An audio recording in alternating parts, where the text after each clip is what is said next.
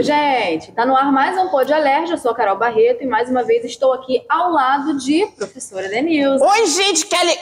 Ai, peraí. O que houve? Ai, dá licença que eu não consigo ficar sem minha bolsa. Mas tem muito dinheiro aí, é isso? Não tem nada, tá vazia, menina. É só um apego? É, é só um apego. Só Ah, tem um lenço tá umedecido por causa do calor. Ah, entendo. Ai, isso. Oi, gente, tudo bom? Tamo aqui. Então aqui, né, mais um episódio. Hoje o Cabeção não está. Ai, que bom, tô sentindo um clima agradável Um hoje. clima leve. Tô. Pois é, ele não tá, tá dodói, né? Tá... Ai, tadinho, cabeção. Melhora logo pra eu vir te perturbar, pra você, pra encher o saco. Tá bom? Tá, ele volta semana que vem, graças a Deus, se Deus quiser. Pena. Bom, essa semana a gente está aqui para falar do Outubro Rosa, né, professora? Que é o mês de conscientização e prevenção e diagnóstico precoce do câncer de mama e do colo do útero, e a gente vai falar do câncer de ovário também. A senhora, claro, está sempre com os exames em dia, né? Claro, tem que estar, gente. Essa história de ficar com vergonha, de fazer exame, de ficar com medo. Oh, meu Deus, tem medo de fazer, vai ficar doente e não vai saber. É É pior. pior ainda. né? Ah, e, e- e mensagem: geralmente a mulherada faz o exame. Tem uma ou outra que destoa. A homarada que não faz, tem medo de fazer os exames, tem que fazer, tem que ficar ligado em tudo, gente. Tem que estar sempre se cuidando. Não, com certeza. Antes de eu apresentar nosso convidado, eu trouxe aqui é, uma historinha de como começou a campanha, né? Ela começou lá fora, na gringa, né? E aqui no exterior, aqui no exterior é ótimo, eu tô no Brasil, eu tô maluca. É Aqui porque no você é muito Brasil- viajada, se confunde. Ah, com certeza, eu vou muito para Búzios. É, com o objetivo de compartilhar informações e promover a conscientização sobre o câncer de mama, a fim de contribuir para a redução da incidência e mortalidade da doença. E aí, olha só, professora, o câncer de mama é o tipo que mais acomete mulheres em todo o mundo, Olha. tanto em países em desenvolvimento, quanto é o nosso caso aqui, quanto em países desenvolvidos. Agora, dados. Eu vou trazer dados, porque eu acho que contra dados, né, a gente não tem como refutar nada. Para o Brasil, foram estimados mais de 73 mil casos novos de câncer de mama esse ano. Meu Deus! Muita coisa, com um risco estimado de 66,54 casos a cada 100 mil mulheres. Câncer de mama também ocupa a primeira posição em mortalidade por câncer entre as mulheres no Brasil, com taxa de mortalidade ajustada por idade pela população mundial para 2021 de 11,71 mil, já foi, né? Ou seja, a gente está numa incidência maior ainda.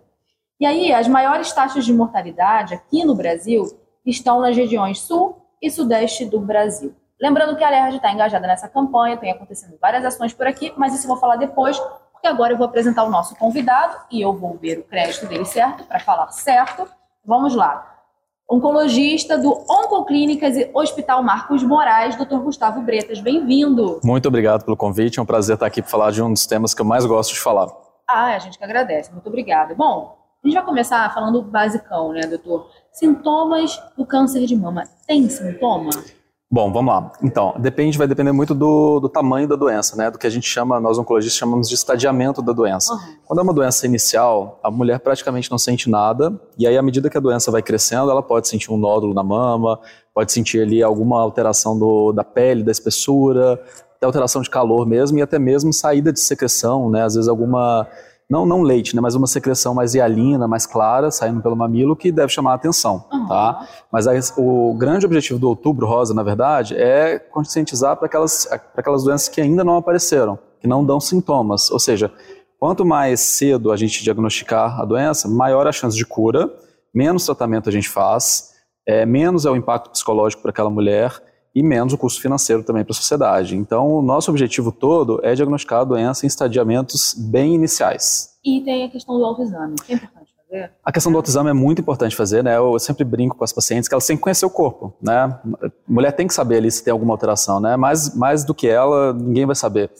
E aí a grande questão que a gente chama a atenção é que fazer o autoexame e estar normal não significa que você não deve fazer a mamografia nem ir ao médico. Ah, isso é importante. Isso é uma confusão que as pessoas fazem, né? Aham. Se tocam, acham que tá tudo ok e não procuram o médico. médico. Exatamente.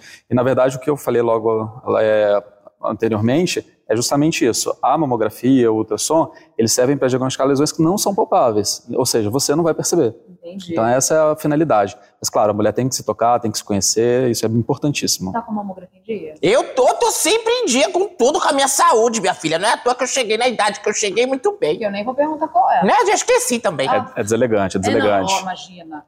Mas então, a mamografia é o exame mais indicado realmente para a gente fazer esse diagnóstico? Sim, sem dúvida. Não importa a idade, tá? Não importa se você tem uma cirurgia prévia, silicone, né? Isso é bem Hum, comum hoje em dia as mulheres falarem, né? é, exatamente, falarem, ah, eu tenho silicone, eu não vou fazer mamografia. Porque tem medo de Tem medo de estourar? explodir, de explodir. exatamente. É. Isso não existe, é Aham. seguro e deve ser feito. Certo. Tá. Tem uma idade para começar esse rastreio? Então, a gente recomenda fazer a partir dos 40 até os 75 anos, está recomendado. E aí, depois dos 75, você vai ver a expectativa de vida daquela paciente, se ela tem alguma outra doença que ameaça a vida, alguma coisa do tipo. Ah, agora, se você tem uma história familiar positiva, né, se seu, alguém, parente próximo, teve câncer de mama, aí a gente vai individualizar mais o início desse rastreio. Mas, em geral, a partir dos 40 anos. Perfeito. Você falou do silicone, até adiantou uma pergunta realmente, porque é, existe uma relação da prótese com o surgimento do câncer de mama ou isso é um mito? É um mito, tá? Não tem. Não, é seguro colocar silicone, tá? Assim, isso já está mais do que estabelecido. O Brasil, inclusive, é um dos países que mais faz cirurgia plástica no mundo ah, e a gente nunca conseguiu provar qualquer relação. Então é seguro. Ah, viu, professora? Pode colocar. Eu não tô, tô, tô de boa, não tô querendo não, tá tô querendo satisfeita. não, né? Eu também desisti, sabia? É, Ai, tá ótimo Aceitei assim, assim, menina. ah, deixa pra lá, vim assim, vambora. Agora, existe uma forma de prevenção da doença? Por exemplo, hábitos saudáveis. É real que ajuda muito, né? São duas, duas coisas que a gente tem que separar aqui. Tem- existem aquelas, ah, aqueles riscos que são modificáveis, que é o que a gente pode mudar né, na prática do dia a dia, e aqueles que não são modificáveis. Os não modificáveis, vou começar que é mais fácil, é o quê? Idade. Né? Infelizmente, a gente não pode voltar no tempo e ficar mais jovem. É né? verdade. Infelizmente. Infelizmente. E genética. Né? Sua genética, você nasceu com ela, não tem como mudar. Certo. certo? Então, se Aham. você já tem um risco familiar mais ah, acentuado, você vai permanecer com isso o resto da vida. E a gente tem que focar nos riscos que são modificáveis, que é principalmente atividade física. E quando a gente fala atividade física, precisa ser pelo menos 150 minutos de atividade intensa por semana. Não adianta uma corridinha no final de semana, não, meu amor. Não, adi- o atleta do domingo. não né? adianta, não adianta falar que sobe desce escada em casa várias vezes ao dia. Isso não conta como atividade física, Aham. que a gente escuta isso muito no consultório. Eu tô ouvindo pra mim. E a outra coisa, questão também é hábitos de vida eh, alimentar saudável, né? Manter uma dieta balanceada, isso é muito importante. Cigarro. Cigarro tem que. Cigarro tem que cortar, não tem um É, limite não dá. Mas só faz aceitável. mal essa porcaria, não sei o que que insistem Só faz nisso, mal. gente. É. E aí mesmo cigarro eletrônico, isso tudo só traz malefícios à saúde, não só para câncer em geral, mas com todas as outras doenças, né? sim. Infarto, pressão alta, diabetes, por aí vai. Sim, com certeza. E anticoncepcional? Isso aumenta o risco? Bem controverso, tá? Se Ah. você for procurar na literatura, você vai encontrar dados de todos os jeitos. Hoje a gente sabe que a quantidade de, anticoncepcio- de hormônicos as pílulas anticoncepcionais têm são muito pequenas. Então, hoje a gente acaba considerando seguro, tá? E a gente vai individualizar muito para cada paciente. Uma paciente que já teve câncer de mama, a gente acaba contraindicando para evitar qualquer ação hormonal a mais. Mas na população geral, em, eh, não acredito que tenha risco, não. E o tratamento sempre cirúrgico? Como que funciona? Vai de caso a caso? Vai de caso a caso. Em geral, quando a doença está localizada, ou seja, não tem uma doença à distância, não tem metástase, né, que, que a gente conhece como, como esse nome, a gente muitas vezes, na maioria dos casos, a, é, lança mão de fazer a cirurgia, que é o tratamento curativo, e aí a gente pode, dependendo, mais uma vez, do estadiamento, né, daquele grau da doença, da, da- do tamanho da doença, a gente vai ver se a gente precisa de radioterapia, quimioterapia. E o que eu chamo a atenção também é que hoje muita coisa mudou no tratamento de câncer de mama. Muita coisa mesmo. É E aí, quando mesmo? Ah. novas drogas para melhorar não só a qualidade de vida, mas também o tempo de vida dessas pacientes que estão com câncer de mama e melhorou muito também o suporte que a gente dá durante o tratamento, né? Equipe de psicologia, nutrição, fisioterapia, é isso. Ter esse grupo presente faz muita diferença no dia a dia. E aí surgiram outras coisas também, além de remédios melhores para controlar os sintomas que são temidos da, da quimioterapia, Oh, enjoo, aquela fadiga acentuada, tudo isso que a gente já conhece, até a questão da queda do cabelo hoje a gente consegue, não vou dizer eliminar, mas minimizar com umas toucas, né, que a gente chama de crioterapia, que, entre aspas, congela o couro cabeludo durante a sessão de químio aham. e previne a queda do cabelo durante a Nossa, que químio. interessante, né? Então até aquele aspecto que, né, que as mulheres às vezes tinham vergonha, né, até pelo tabu de sair na rua, isso está caindo um pouco por terra, né? Mas não, é, obviamente que não funciona para toda, toda paciente, algumas vão acabar perdendo cabelo, mas eu sempre falo que isso não deve dizer nada sobre a pessoa, né? Uhum. Só tem que pensar que tem um tratamento, que ela tá- vai ficar bem, então colocar isso em A perspectiva. saúde em primeiro lugar. A saúde é né? em primeiro. Claro que tem um impacto muito importante, a gente tem que tentar minimizar né? isso, Muita exatamente, mas muita coisa mudou. E o cuidado psicológico, como o senhor falou, durante o tratamento é muito importante, né? Porque o câncer, de mama, o câncer de mama vai atingir é, é, na- na, força, na autoestima que a mulher tem, no físico, no corpo, que é o- no cabelo e nos seios. Pois é. Sim. né? Então o apoio uma- psicológico é fundamental. É uma mudança muito grande, né? Até a própria questão hormonal, que às vezes a gente tem que mexer ali para o tratamento, isso tem um impacto muito grande. Ah, sem dúvida. Vamos falar um pouquinho também do câncer do colo do útero, uh, que também a gente tem que lembrar nesse mês, tem que lembrar sempre, né? Mas esse mês também a gente lembra um pouco mais. De acordo com o INCA, com aproximadamente 570 mil casos novos por ano no mundo, o câncer do colo do útero é o quarto tipo de câncer mais comum entre as mulheres. Ele é responsável por, por 311 mil óbitos por ano, sendo a, a, quarta causa mais frequente de morte por câncer em mulheres. No Brasil também tem um índice bem alto, né, de, de câncer do colo do útero.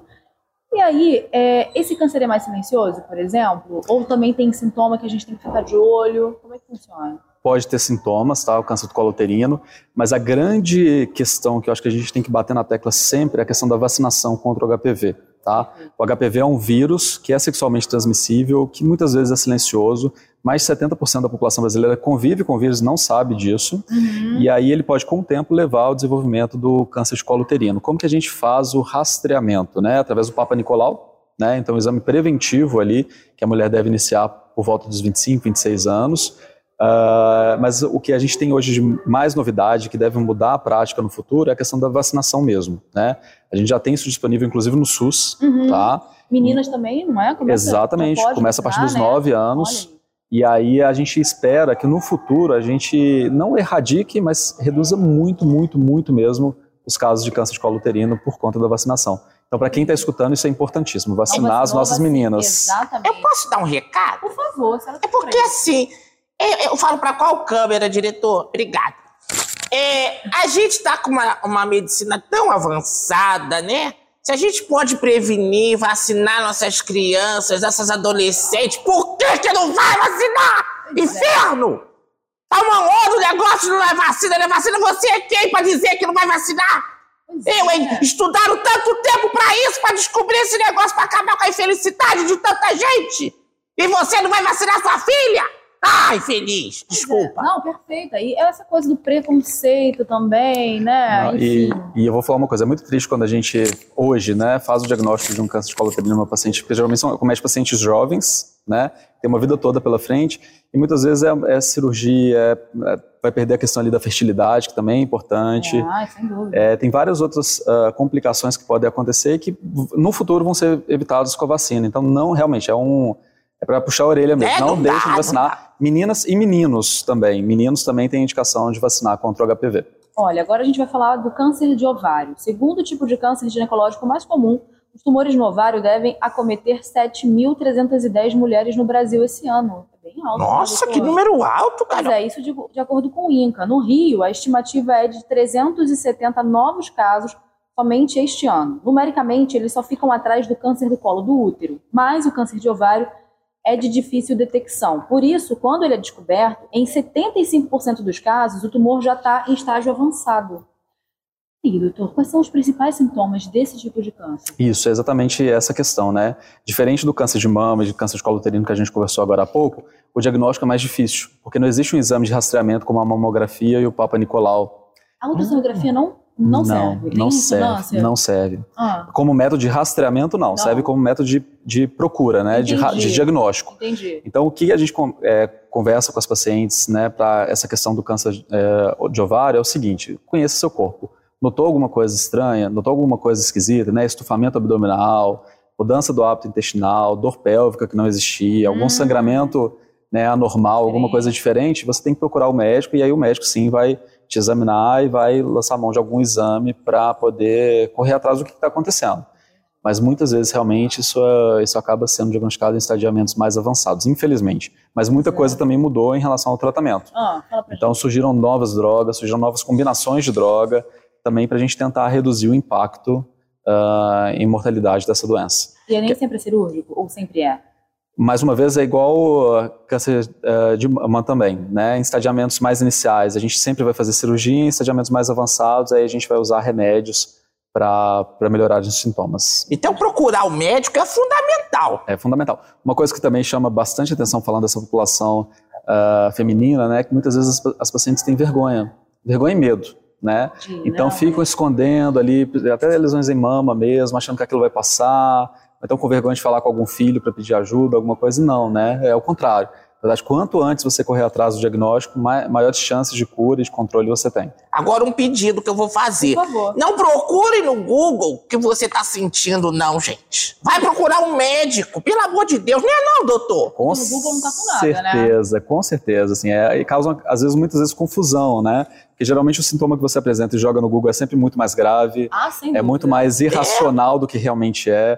Então, muitas vezes a gente briga que o Google né, facilitou muito a nossa vida, mas em geral, em medicina, às vezes causa um desserviço Não para a dá. população. No Google você procura o endereço que você não sabe.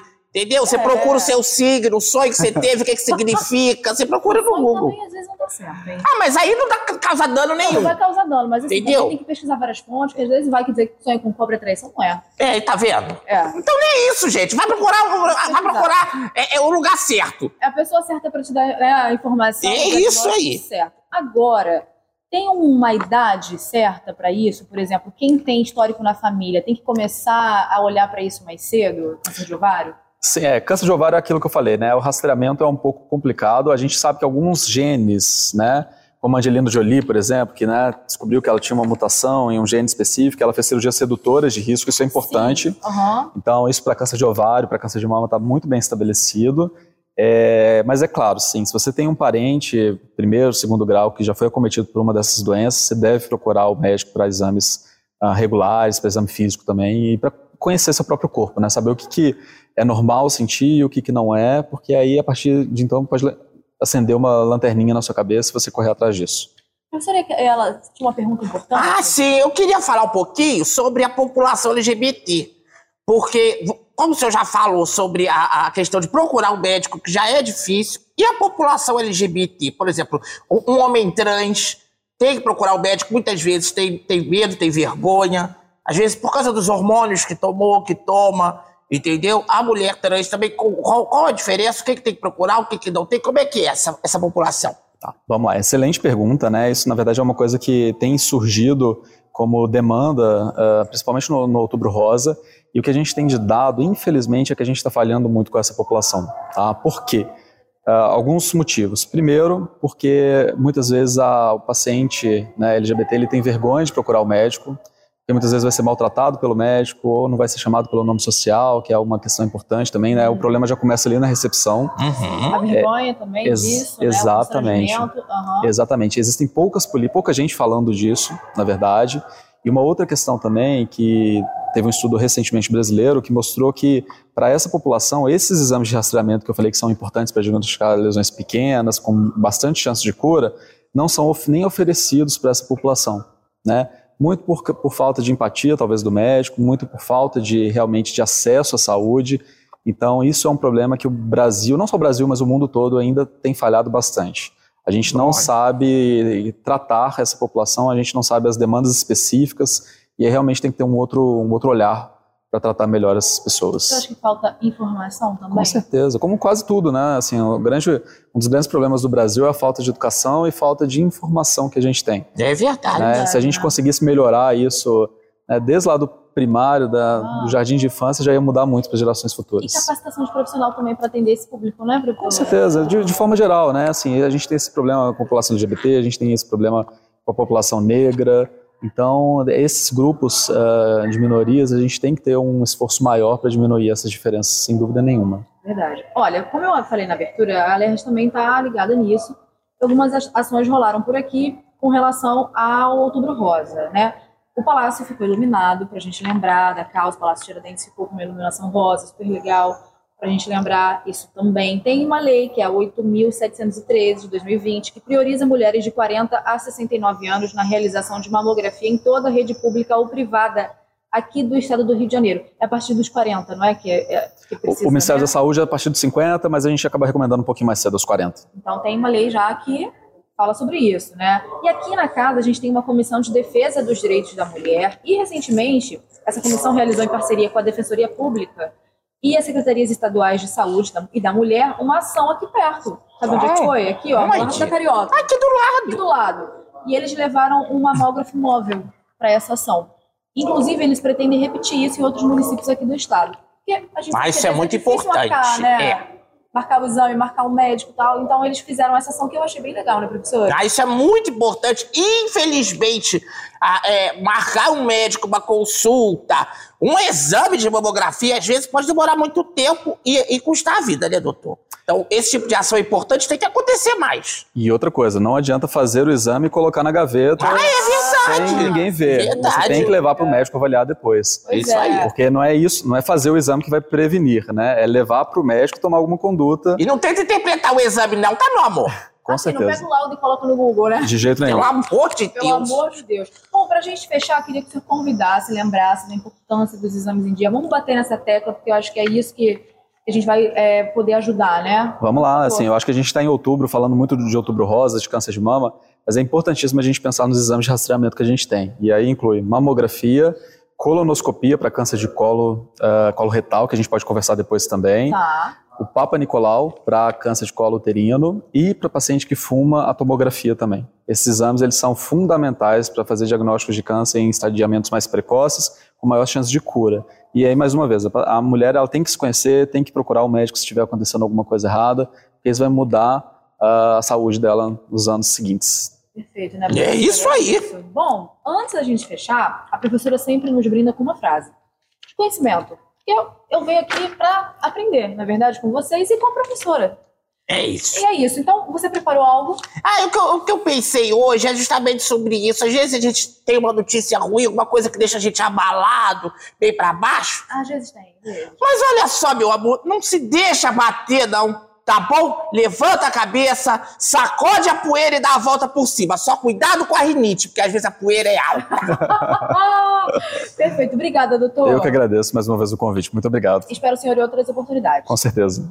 Professora, obrigada. Semana que vem. Ai, você eu, eu que agradeço. Obrigada, obrigada, doutor. Obrigada, cabeção, por ter ficado em casa. Coitado. Mas semana que vem ele tá aqui, tá? Tá bom. Um beijo, gente. Até semana que vem. Tchau, tchau.